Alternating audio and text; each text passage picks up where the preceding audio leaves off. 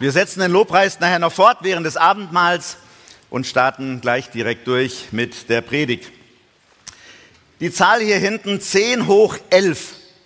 Wer kann diese Zahl aussprechen? Gibt ein paar Leute, oder, die das drauf haben. Ich nicht. Das ist das Vermögen der reichsten Frau der Welt 2023. Sie heißt Françoise Bettencourt-Mayer aus Frankreich, die L'Oréal-Erbin. Das sind sage und schreibe 100 Milliarden Euro. Ihr Vater, ein Chemiker, hatte diesen Konzern 1909 gegründet. Er produzierte und verkaufte Haarfärbemittel. Viele von uns haben die schon gebraucht. Ich brauche sie nicht mehr. 2011 hat sie dieses Vermögen von ihrer Mutter geerbt. Das heißt, es war damals noch weniger und es ist noch mal deutlich mehr geworden durch den steigenden Aktienkurs. Ein Vermächtnis, ein riesengroßes Vermächtnis. Vermächtnis, das ist das, was man seinen Erben weitergibt. Normalerweise der Familie, den Kindern oder eben manchmal auch ein geistiges Erbe, was wir weitergeben. Da sprechen wir auch von einem Vermächtnis, das weitergereicht wurde. Werte, die jemandem wichtig sind, wofür jemand gelebt hat, dass er seinen geistigen Kindern sozusagen weitergibt. Als evangelische Kirche haben wir ein großes geistliches Vermächtnis aus der Reformation von Martin Luther. 500 Jahre Reformation haben wir gerade gefeiert, 2017. Und er hat dafür gekämpft, dass Christen mündig werden, dass sie mündige Christen sind, die selber Gottes Wort lesen in ihrer eigenen Sprache, die Predigt in ihrer Sprache hören, um selber zu verstehen, nachzudenken und Gott direkt zu ihnen reden lassen, nicht über Ecken, nicht über andere, darauf angewiesen zu sein, wie andere es sagen, richtig oder falsch. Er hat sich dafür eingesetzt, dass jeder die Bibel in seiner Sprache und in dem Fall vor allem der deutschen Sprache lesen konnte. Und dafür war Bildung notwendig. Das heißt, parallel ist auch ein Bildungswesen in Gang gekommen in Deutschland. Lehre, der Katechismus. Das sind Wanderprediger unterwegs gewesen, die Gottes Wort mit den Leuten gelesen haben, vorgelesen haben, erklärt haben. Das ist uns Protestanten ins Stammbuch geschrieben. Das Vermächtnis, das uns anvertraut wurde, damit wir es weiter leben und weitertragen. Ein großer Schatz ist auch eine große Verantwortung. Wenn wir etwas Großes bekommen, müssen wir uns auch überlegen, wie wir damit umgehen. Wir möchten nicht der Letzte in der Erbfolge sein, der alles auf Sand gesetzt hat oder kaputt gemacht hat. Und wir haben das leider erlebt oder wir haben das Positive erlebt. Der Glaube ist fortgeschritten. Europa ist in vielen, vielen Bereichen christlich geworden. Auch der protestantische Glaube hat unheimlich viel bewirkt, auch gerade was die Gesetzgebung anbelangt, was unser soziales Wesen anbelangt. Da ist unheimlich viel reingeflossen. Aber leider, und das ist der Punkt jetzt, merken wir, dass da ein Rückgang ist, dass viele Menschen gar kein Interesse mehr an Glauben haben, weil sie irgendwie müde geworden sind über dem, was sie hören. Das ist auf der einen Seite die Gesellschaft. Die Gesellschaft will es vielleicht gar nicht mehr so hören wie vorher. Aber das andere ist, dass wir als Christen, die wir dieses große Vermächtnis bekommen haben, dieses Vermächtnis nicht richtig leben. Da müssen wir uns diesen Schuh anziehen, dass wir dieses Vermächtnis, das wir bekommen haben, nicht wirklich angemessen leben. Vielleicht unsicher geworden sind in dieser Gesellschaft, wie wir das tun sollen. Ein großes Vermächtnis ist auf der einen Seite ein großer Schatz, auf der anderen Seite aber auch eine große Verantwortung. Und mit so einem großen Vermächtnis endet der Bericht über das Erdenleben von Jesus. Er gibt seinen Jüngern ein großes Vermächtnis und sagt, ihr sollt das was ich angefangen habe, fortführen. Ihr sollt das Leben, was ich gelebt habe. Tretet dieses geistige und geistliche Erbe, das ich euch gebe, an. Und da möchte ich euch alle mit reinnehmen in diesen Text aus Matthäus 28. Da lesen wir, die elf Jünger gingen nach Galiläa auf den Berg, den Jesus für die Begegnung mit ihnen bestimmt hatte. Bei seinem Anblick warfen sie sich vor ihm nieder Allerdings hatten einige noch Zweifel. Jesus trat auf sie zu und sagte, mir ist alle Macht im Himmel und auf der Erde gegeben. Darum geht hin zu allen Völkern und machet die Menschen zu meinen Jüngern. Tauft sie auf den Namen des Vaters, des Sohnes und des Heiligen Geistes und lehrt sie alles zu befolgen, was ich euch geboten habe. Und seid gewiss, ich bin bei euch jeden Tag bis zum Ende der Welt. Das ist das Vermächtnis, das Jesus seinen Jüngern damals gibt. Und da wir in dieser Erbfolge sozusagen sind, gilt uns dieses Vermächtnis genauso. Wir sollen das leben, wofür Jesus gelebt hat. Und wenn man jetzt überlegt, wenn jemand seine Abschiedsworte wählt, die letzten Worte, die er nochmal seiner Familie oder jemandem weitergeben kann, dann sind das keine banalen Worte. Dann ist das nicht irgendwas aus dem Ärmel geschütteltes, sondern dann ist es das, was jemandem zutiefst wichtig ist, was fortbestehen soll. Und das ist es, was Jesus hier sagt. Er sagt das, was ihm absolut wichtig ist. Das ist nichts, was wir überhören sollten, sondern wo wir genau hinhören sollten. Und wenn wir das hören, wir merken, wow, hier geht es um die ganze Welt, da kann es einem schon mulmig werden. Huh, will ich das Erbe überhaupt antreten oder stürze ich mich da in Schulden? Ich spüre meine Defizite. Interessant ist ja beim deutschen Erbrecht, wir haben 14 Tage Zeit zu überlegen, ob wir ein Erbe überhaupt annehmen wollen oder nicht. Es ist gar nicht gesagt, dass wir es annehmen müssen. Wir haben das Recht in Deutschland ein Erbe abzulehnen. 14 Tage Bedenkzeit. Und da ist es gut, über die Bücher zu gehen und zu gucken, was kommt da auf mich zu? Ist das Plus oder ist das Minus? Und wenn es Minus ist, darf man es ablehnen. Dann wird es dem nächsten Erben sozusagen vorgeschlagen und dem nächsten, bis es zum Schluss beim Staat landet. Der Staat ist der Letzte, der das Erbe dann annimmt, ob gut oder schlecht. Ich habe das Gefühl, dass wir Christen in Deutschland das so gemacht haben mit dem Vermächtnis, das Jesus uns gibt. Wir haben es einfach den Nächsten übergeben. Wir sagen, uh, das ist mir zu schwer, zu schwierig. Ich spüre die Schulden, die da auf mich zukommen und der Nächste soll es haben. Und so wird es immer wieder weitergereicht und landet woanders. Laut einer Studie, gerade von 2023, wo es um die Kirchenmitgliedschaftsuntersuchung ging, also ganz top aktuell, da wurde die Frage gestellt, erstens mal, die Protestanten, wie wohl fühlen sich in ihrer Kirche? Und sie haben zu zwei Drittel gesagt, dass sie aktuell darüber nachdenken, auszutreten. Zwei Drittel aktuell denken über Kirchenaustritt nach. Wir haben ja schon eine ordentliche Welle, aber da kommt noch vieles auf uns zu. Und die andere Frage war die nach dem Vertrauen. Wem schenken die Menschen Vertrauen? Nummer eins, der Wissenschaft. Die Erbfolge wurde von uns weitergegeben und jetzt hat die Wissenschaft sie gekriegt. Der Staat steht vor der Kirche. Zwischendrin noch Diakonie, Caritas, größter Arbeitgeber Europas, mit christlichen Werten. Da ist noch etwas von uns drin sozusagen. Und als nächstes kommt der Staat. Da war ich schon auch sehr schockiert, wenn man überlegt, was so alles passiert an Aufruhr in unserer Gesellschaft, Unzufriedenheit dem Staat gegenüber. Aber die Zufriedenheit mit dem Staat ist weit größer als die mit der Kirche. Das Vertrauen dem Staat gegenüber ist größer als uns gegenüber. Wir haben das Erbrecht sozusagen weitergegeben und andere haben es angenommen und sagen, gut, dann machen wir was draus. Dann beeinflussen wir die Gesellschaft. Was sind die Gründe? Warum haben wir das weitergegeben? Vielleicht ist es Unsicherheit, Überforderung, Gleichgültigkeit, Egoismus. Ich weiß es nicht. Das Tragische ist, wir haben es weitergegeben. Ist der Zug jetzt abgefahren? Ist es jetzt aus? Können wir einpacken? Nein, auf gar keinen Fall. Die Pforten der Hölle werden die Gemeinde Jesu nicht überwinden. Das sagt Jesus seinen Jüngern. Das sagt er dem Petrus aufs Auge zu und sagt, du bist Kephas, der Fels, der Stein. Und auf diesen Felsen werde ich meine Gemeinde bauen. Und die Pforten der Hölle werden sie nicht überwinden. Das heißt, Jesus gibt ein Vermächtnis, aber er gibt auch ein Versprechen. Ein Vermächtnis, das kommt und das Versprechen ist, ich komme, ich bin dabei. Die Hoffnung hat einen Namen, das ist Jesus Christus. Und solange er lebt, und er lebt in Ewigkeit, wird die Gemeinde nicht untergehen, wird sie weiterleben. Jesus übergibt nämlich nicht nur ein Vermächtnis, sondern auch ein Versprechen. Siehe, ich bin bei euch alle Tage bis ans Ende der Erde, sagt er. Am Start bin ich dabei und am Ende werde ich noch dabei sein. Ich stehe mit meinem Namen dafür. Jesus Christus, derselbe gestern, heute und in Ewigkeit. Und das Schöne ist, bei Johannes in der Offenbarung, da wird praktisch schon einmal so eine Art Einblick gegeben in das, was im, im Himmel wirklich Realität ist, also was wirklich kommen wird.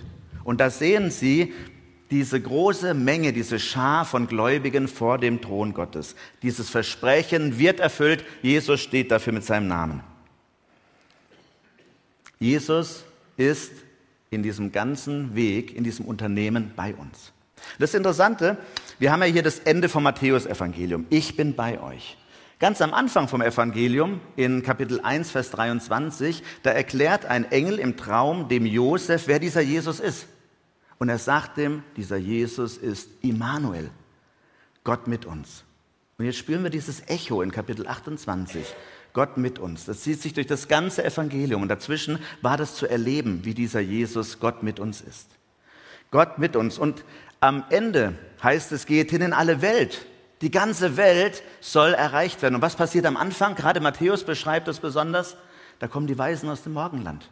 Vom Ende der Erde sozusagen, um das Jesuskind zu sehen. Jesus selber wird Flüchtling in Ägypten. Er geht ins Ausland gleich am Anfang. Ist dort bei den Ägyptern. Das heißt, von Anfang an sehen wir, dass Gott die ganze Welt im Blick hatte, nicht nur Israel. Primär Israel, aber darüber hinaus die ganze Welt. Spätestens bei der Auferstehung müssen die Jünger eigentlich verstanden haben, dass dieser Jesus mehr ist als ein gewöhnlicher Mensch. Dass in ihm wirklich die Kraft Gottes ist, dass er selber Gott ist. Und das ist ja genau der Anspruch, den Jesus hier erhebt. Wenn er sagt, ich bin bei euch alle Tage, ich bin also omnipräsent, dann sagt er damit noch einmal und unterstreicht, ich bin Gott. Ich bin Gott. Und als Gott bin ich bei euch. Jesus garantiert den Erfolg dieser Mission, dieses Vermächtnisses in seiner Person. Jetzt ist das Problem, unsere Erfahrungen widersprechen dem doch oft. Es gibt viele Situationen, wo wir sagen, wo bist du, Jesus? Ich spüre das ja gar nicht. Wenn wir jetzt hier auf die Jünger gucken, ganz am Anfang ist interessant, da heißt es, die elf Jünger gingen zu diesem Berg. Elf. Moment mal, das waren doch zwölf. Ja, das waren mal zwölf. Aber genau hier spüren wir schon den ersten Zerbruch. Diese Jünger sind nicht mehr komplett. Einer ist ausgeschert, der Judas hat Jesus verraten. Alle sind weggelaufen damals bei der Festnahme von Jesus. Alle. Keiner hat zu Jesus gestanden. Der Johannes am ehesten, der sich noch irgendwo in die Nähe vom Kreuz später bewegt. Alle. Da ist was auseinandergebrochen. Und diesem Häufchen Elend, die nicht, sich nicht auf die Schulter klopfen können und sagen können, wir sind toll, wir haben es drauf, jawohl, das schaffen wir, Jagger, denen gibt Jesus dieses Vermächtnis. Er legt es praktisch in die Hände von einer Gruppe von Menschen, die schwach sind. Es gibt einen sehr schönen Bibelvers von Paulus in 2. Korinther 4, Vers 7. Da sagt er, Gott hat es Licht werden lassen in unseren Herzen und wir tragen dieses Licht und diesen Schatz in einem zerbrechlichen Tongefäß, damit die überschwängliche Herrlichkeit und Kraft Gottes an uns und unserem Leben sichtbar wird. Wir sind wie eine Schale aus Ton, die zerbrechlich ist, die leicht kaputt gehen kann. Und diese Schale hier war schon kaputt. Ich habe sie mit einem Hammer behandelt und dann ist sie wirklich auseinandergebrochen. Und so ist es manchmal. Das Leben ist manchmal grausam und wir zerbrechen. Oder wir zerbrechen selber Dinge. Wir sind kaputte Menschen, das ist die Realität. Nicht nur die Jünger damals, die elf, sondern wir. Und trotzdem sagt Gott, ich gebe euch dieses Vermächtnis. Ich tue diesen Schatz, mich selber, Immanuel, Gott mit euch, in euch hinein. Das ist das Wunder. Es ist nicht schlimm, dass wir Macken haben, dass wir kaputt sind. Es ist sogar gut, denn dann kommt seine Herrlichkeit und seine Schönheit viel mehr zum Tragen. Kintsugi ist eine Technik, mit der kaputte Schüsseln, Porzellan wiederhergestellt wird in Japan. Mit einem Harzkleber, mit Goldstaub drinnen, mit äh, anderen Edelmetallen wird dort praktisch dieses Gefäß wieder repariert. Keine Angst, das ist kein echtes Gold. Ich habe einfach Glitzer und Harz genommen. Aber es funktioniert. Das Ding ist richtig fest. Ich habe Wasser reingeschüttet. Man kann sie wieder benutzen. Und das Schöne bei dieser Technik ist, dass dort eine neue Schönheit erscheint. Dass die Ecken, die Kanten, die Fehler nicht kaschiert werden und so getan wird, als wenn da nichts ist, sondern die sind da. Das Ding ist wirklich zerbrochen, wenn Sie es näher angucken. Sie sehen hier die Risse und es ist an manchen Stellen auch nicht ganz so 100 Prozent und trotzdem ist eine Schönheit entstanden, weil hier etwas geflickt wurde mit Gold. Und so ist es auch mit uns. Unser Leben ist zerbrochen, das wissen wir alle. So ehrlich müssen wir sein. Und es gibt viele Bruchstücke in unserem Leben. Aber wenn Gott sie zusammenfügen kann, wenn er sie zusammenklebt, wenn er das mit seiner Herrlichkeit auch noch ausfüllt, mit seiner Schönheit, mit seiner Liebe, mit Vergebung, mit echtem neuem, echtem neuen Leben, dann entsteht auch etwas Neues. Jesus sagt nicht, komm, gib mir die Scherben, ich schmeiße in die Tonne und ich schenke dir eine neue Schale. Das kriegen wir im Himmel dann, da kriegen wir eine neue Schale für den Inhalt. Was er hier macht, ist, er nimmt die Bruchstücke und setzt daraus diese Schale zusammen. Aber er setzt sie nicht nur irgendwie so zusammen, sondern er macht sie schön. Und das ist das, was wir genießen dürfen als Christen, dass Gott uns neu macht. Und dann sagt er, ich packe mich da hinein. Jesus sagt zu den Jüngern in Johannes 15 bei der Geschichte mit dem Weinstock, ich bin der Weinstock, ihr die Reben, ohne mich könnt ihr fast nichts tun. Nein, ohne mich könnt ihr nichts tun. Gar nichts. Das heißt also, hey, hier ist meine Schale, hier ist mein Zerbruch. Du musst alles für mich sein. Du musst mich reparieren und du musst mich ganz ausfüllen. Das ist das Einzige, was wir machen können. Immanuel, Gott mit uns, füll dich rein. Repariere mich, mach mich wieder neu und brauchbar. Danke, dass du mich nicht wegwirfst. Und das ist das, was die Jünger hier machen, wenn wir uns den Text anschauen. Die erste Reaktion, bevor Jesus ein Wort gesprochen hat, sie kommen auf diesen Berg, Jesus ist da, sie fallen nieder in Ehrfurcht, in Anbetung, im Eingestehen, wir sind nichts, wir brauchen dich, du bist der Herr und wir sind die Krümel. Zugeben, ich brauche dich, ganz und gar. Staunen über die Macht und Schönheit Gottes und nicht über seine eigene vermeintliche Schönheit oder Stärke. Betende Gemeinde werden, das ist es, wie wir diesen Auftrag erfüllen können. Dieses Vermächtnis annehmen, im Gebet annehmen, im, Bebe im Gebet bewegen. Gott sagen, ich kann nicht, hier sind die Scherben, mach du eine schöne Schale daraus und vor allem füll du dich rein und erfüll du den Auftrag mit uns und durch uns. Der große Auftrag, der zieht uns ins Gebet. Wenn er uns nicht ins Gebet zieht, dann zieht er uns weg von Gott dann kommen die Zweifel, das schaffe ich nicht und das ist berechtigt. Ohne Gott schaffen wir es nicht. Das ist interessant, diese Kombination aus Glauben, Gebet, hier bin ich und gleichzeitig Zweifel. Wir lesen es hier, die Jünger fallen nieder, sie beten an, einige aber zweifelten. Und das waren die, die die Auferstehung erlebt haben, die kurz danach Jesus angefasst haben, gesehen haben, er ist echt. Wenn die schon gezweifelt haben, dann erst recht wir, die wir weit weg sind, 2000 Jahre später. Keiner von uns hat Jesus angefasst und gesehen. Dass wir zweifeln, ist normal. Das gehört zu unserem Leben dazu. Solange wir mit dem Zweifel bei Jesus bleiben, ausharren. Zweifel, das Wort, bedeutet wörtlich kritische Distanz. Und das ist auch das, was Zweifel macht. Wir gehen auf Distanz, wir ziehen uns innerlich zurück. Sie liegen noch da vor Jesus, die Jünger, aber in ihrem Herzen ziehen sich einige zurück. Da ist Zweifel. Warum lässt du das zu? Warum sind wir nur elf? Wie konnte das passieren? Warum bist du gestorben? Was ist hier, was passiert hier? Ich verstehe das Leben nicht. Werde ich wieder gesund? Was ist mit meinen Angehörigen? Werden die wieder gesund? Das sind Fragen und Zweifel in unserem Herzen und das sind berechtigte Fragen. Wir leben in einer Welt, wo noch nicht alles in Ordnung ist, überhaupt nicht, auch nicht bei uns Glaubenden. Wir haben genug Scherben und Bruchstücke in unserem Leben. Aber wir dürfen nicht bei dem Zweifel stehen bleiben. Wir müssen ihn einfach vor Gott aushalten sozusagen, auch diesen Zweifel ihm hinhalten. Und das Schöne hier ist, weiß nicht, ob Sie es gemerkt haben in der Formulierung, was macht Jesus? Er ging auf sie zu. Auf die, die da gebetet und gezweifelt haben, geht er zu. Und das finde ich so ermutigend. Jesus geht auf uns zu, in unseren Zweifel hinein, in das, was Chaos da ist. Er ermutigt. Er ist Immanuel, Gott mit uns. Er stellt sich in den Zweifel und zu dem Zweifel hinzu. Und dann sagt er Worte, die sind gigantisch. Mir ist alle Macht gegeben im Himmel und auf Erden. Macht.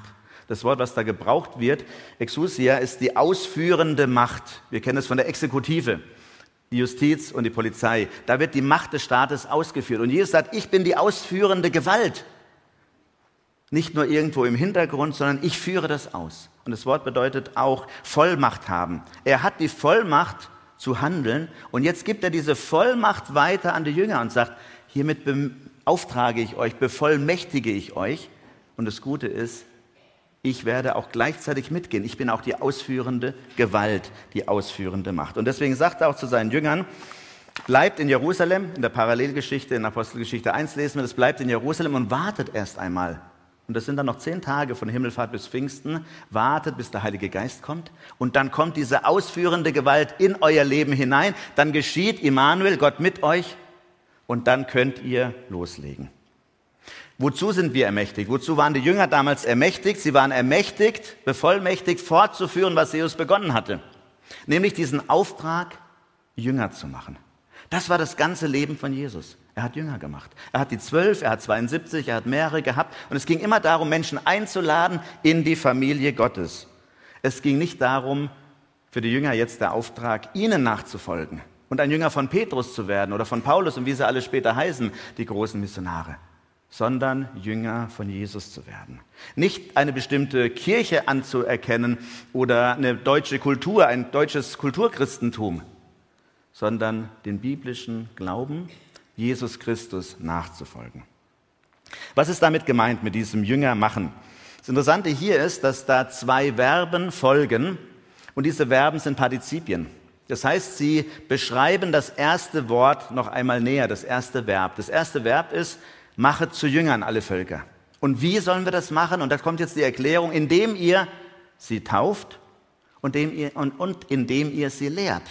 Das wird also praktisch hier erklärt, wie dieses Jüngermachen funktioniert, nämlich durch Taufen und Lehren. Und ich möchte kurz auf diese beiden Aspekte eingehen, was damit gemeint ist mit Taufe und mit Lehren. Taufe bedeutet in die Familie Gottes hineinholen, dass jemand Christ wird, dass er Teil der Familie Gottes wird. Die Taufe geschieht auf den Namen Gottes des Vaters, des Sohnes und des Heiligen Geistes. Wörtlich könnte man sagen, in den Namen hineintaufen, in die Gemeinschaft, in die Beziehung mit Gott hineintaufen. Und damit das geschieht, bedeutet das, damit jemand eben sagt, hier, meine Schale gehört dir, bedeutet das auch zu erkennen, dass man eine Schale ist, die sich loslassen muss, die Ecken und Kanten hat, die kaputt ist. Das hat immer mit Umkehr zu tun. Taufe bedeutet, mein Leben, wie es jetzt ist, Gott zur Verfügung zu stellen und zu sagen, repariere du, mach du mich neu. Ich möchte ein Kind Gottes werden. Und das steckt hier alles drin in diesem Taufe. Holt sie hinein in die Familie Gottes, dass sie ihre Bestimmung wiederfinden, dass sie Teil der Familie Gottes werden dass sie diesen Bund fürs Leben schließen mit Gott. Und Lehre bedeutet, dass sie daran festhalten, dass sie da hinein wachsen, dass sie verstehen, wer dieser Gott ist und wie sie, ihren, wie sie seinen Plan ausführen können, wie sie ihren Platz, ihre Bestimmung innerhalb der Familie Gottes und dieser Welt entdecken. Das hat etwas mit dem Kopf zu tun, natürlich, weil hier Lehre auch darum geht, Inhalte des Glaubens kennenzulernen, Gott persönlich kennenzulernen, aber es hat auch unheimlich viel mit Leben zu tun, mit Vorbild. Wir denken oft Lehre über den Kopf.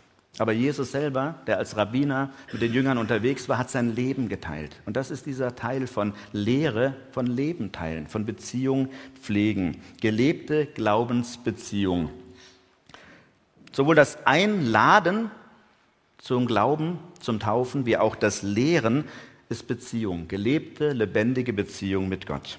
Jesus hat es vorgelebt er ist aus dem Himmel gekommen zu uns, hat Beziehung vorgelebt, hat Leute in die Familie Gottes hineingeholt, hat sie befähigt, mit seinem Vorbild ihm gemeinsam, mit ihm gemeinsam unterwegs zu lassen, hat sich berühren lassen. Und das ist das, wie wir auch vorgehen sollen. In der Nähe zu Menschen, in der Beziehungspflege. Das ist der Schlüssel von, Jünger, von Jüngerschaft, Beziehung zu leben. Ich möchte noch kurz drei praktische Elemente aufzeigen, Hätte ich gern gemacht. Musst du mir bitte helfen? Da stehen drei Worte. Kommunikation, Proklamation und Attraktion. Ich fand das einfach interessant zusammengefasst in einem Buch, was ich gelesen hatte. Kommunikation, das ist auf Augenhöhe. Dass wir mit Menschen reden, hören, dass wir sie nicht zuknallen mit unserem Christsein, sondern dass wir unser Leben teilen, dass Christsein erlebbar wird für sie. Und es ist ein riesengroßer Bedarf in unserer Gesellschaft nach Zuhören nach Zeit verbringen. Es gibt so viele Menschen, die einsam sind, die niemanden haben, der mit ihnen redet, beziehungsweise ihnen auch vor allem mal zuhört. Seelsorge. Ich habe gerade noch mal gelesen, ist ein riesengroßes Fund, ein großer Schatz, den wir haben, wenn wir mit Menschen Glauben teilen und vor allem erstmal mit Zuhören beginnen. Wer bist du? Echtes Interesse am anderen haben.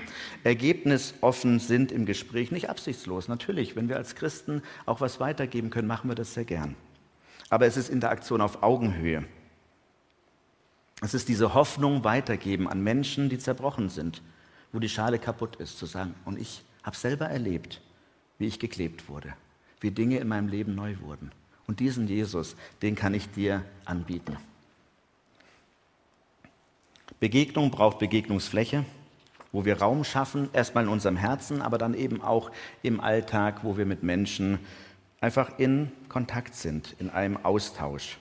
Habe von einer Frau gehört, das war schön, bei der Evangelischen Allianz, nach, nach einem dieser Treffen am Abend hat sie mir einfach ein Erlebnis erzählt, und das fand ich toll, aus einer anderen Gemeinde. Sie war im Urlaub auf einer der Inseln, ich weiß gar nicht mehr welche, das tut auch nicht zur Sache, da war eine christliche Freizeit. Und als sie da langlaufen, da gab es keine Autos auf dieser Insel, einige wissen jetzt bestimmt, welche das ist, äh, und dort haben sie einen Mann gesehen, der gerade aus dem Zug rauskam. Und er war wirklich gebrechlich und hatte einen Riesenkoffer zu tragen. Und er wohnte ein Stück am anderen Ende von der Insel, keine Taxis und gar nichts.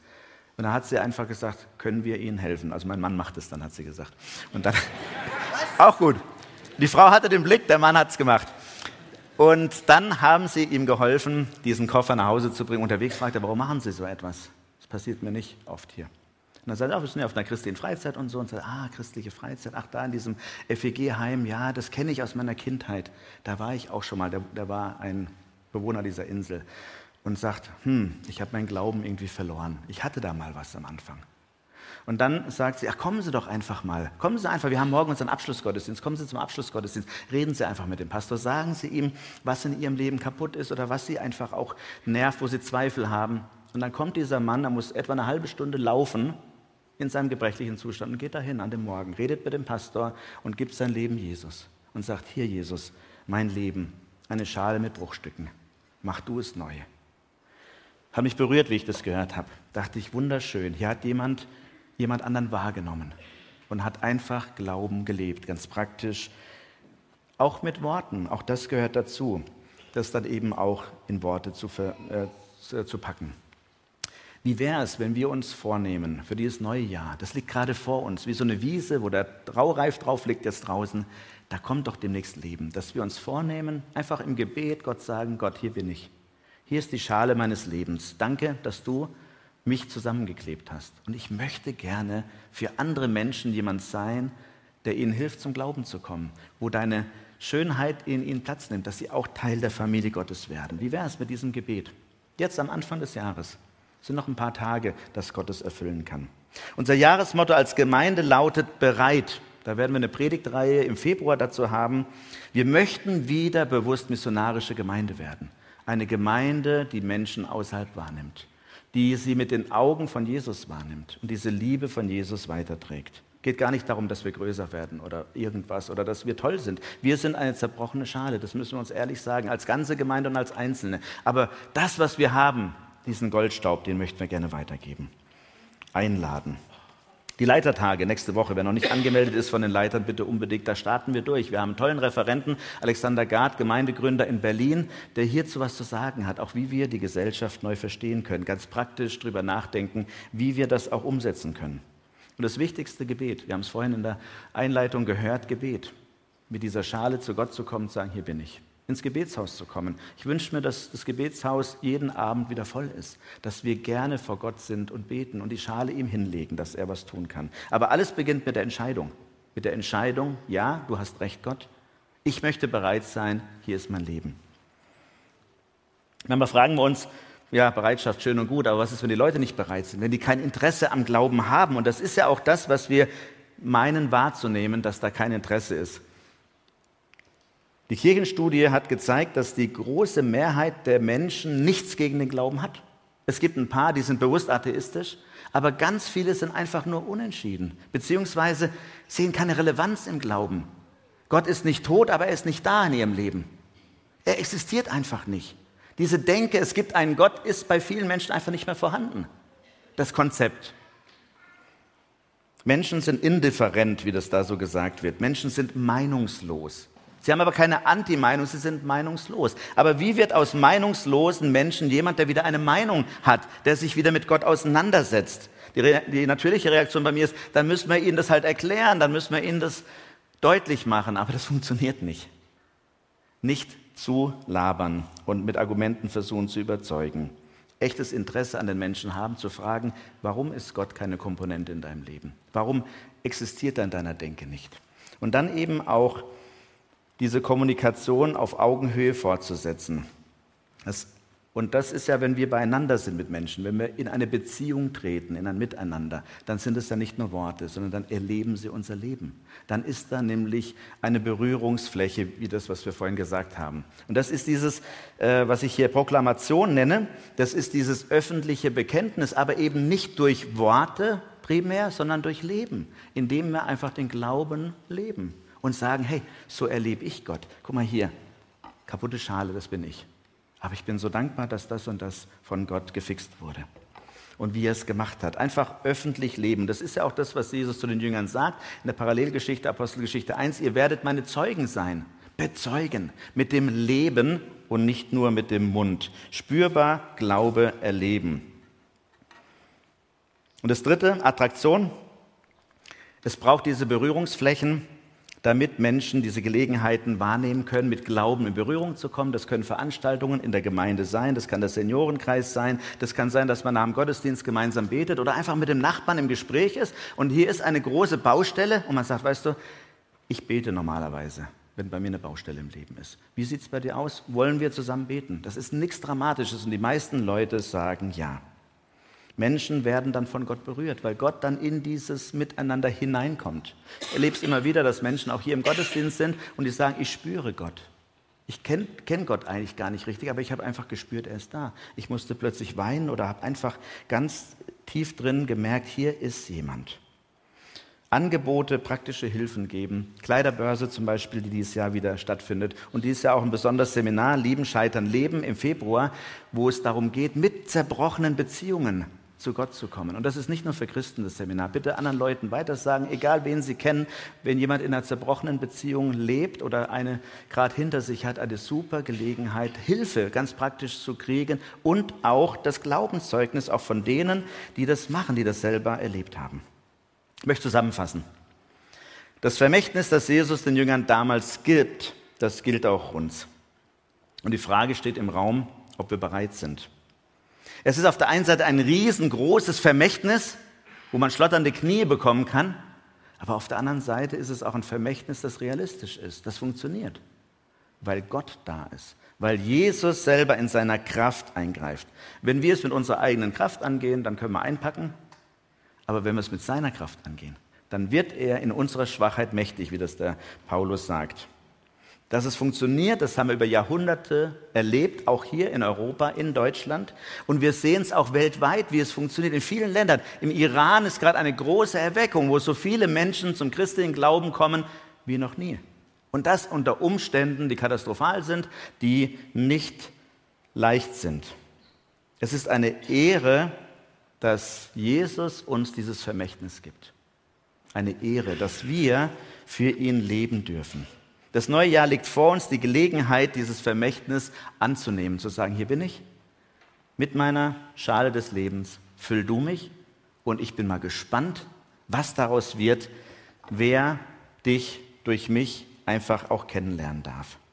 Ich nehme dieses Vermächtnis an. Mit dieser Entscheidung beginnt alles. Und dann sagt Jesus, mir ist alle Macht gegeben im Himmel und auf Erden. Ich bin bei dir. Bis ans Ende der Erde, geografisch und auch zeitlich. Bis dann, wenn die Erde nicht mehr ist. Amen.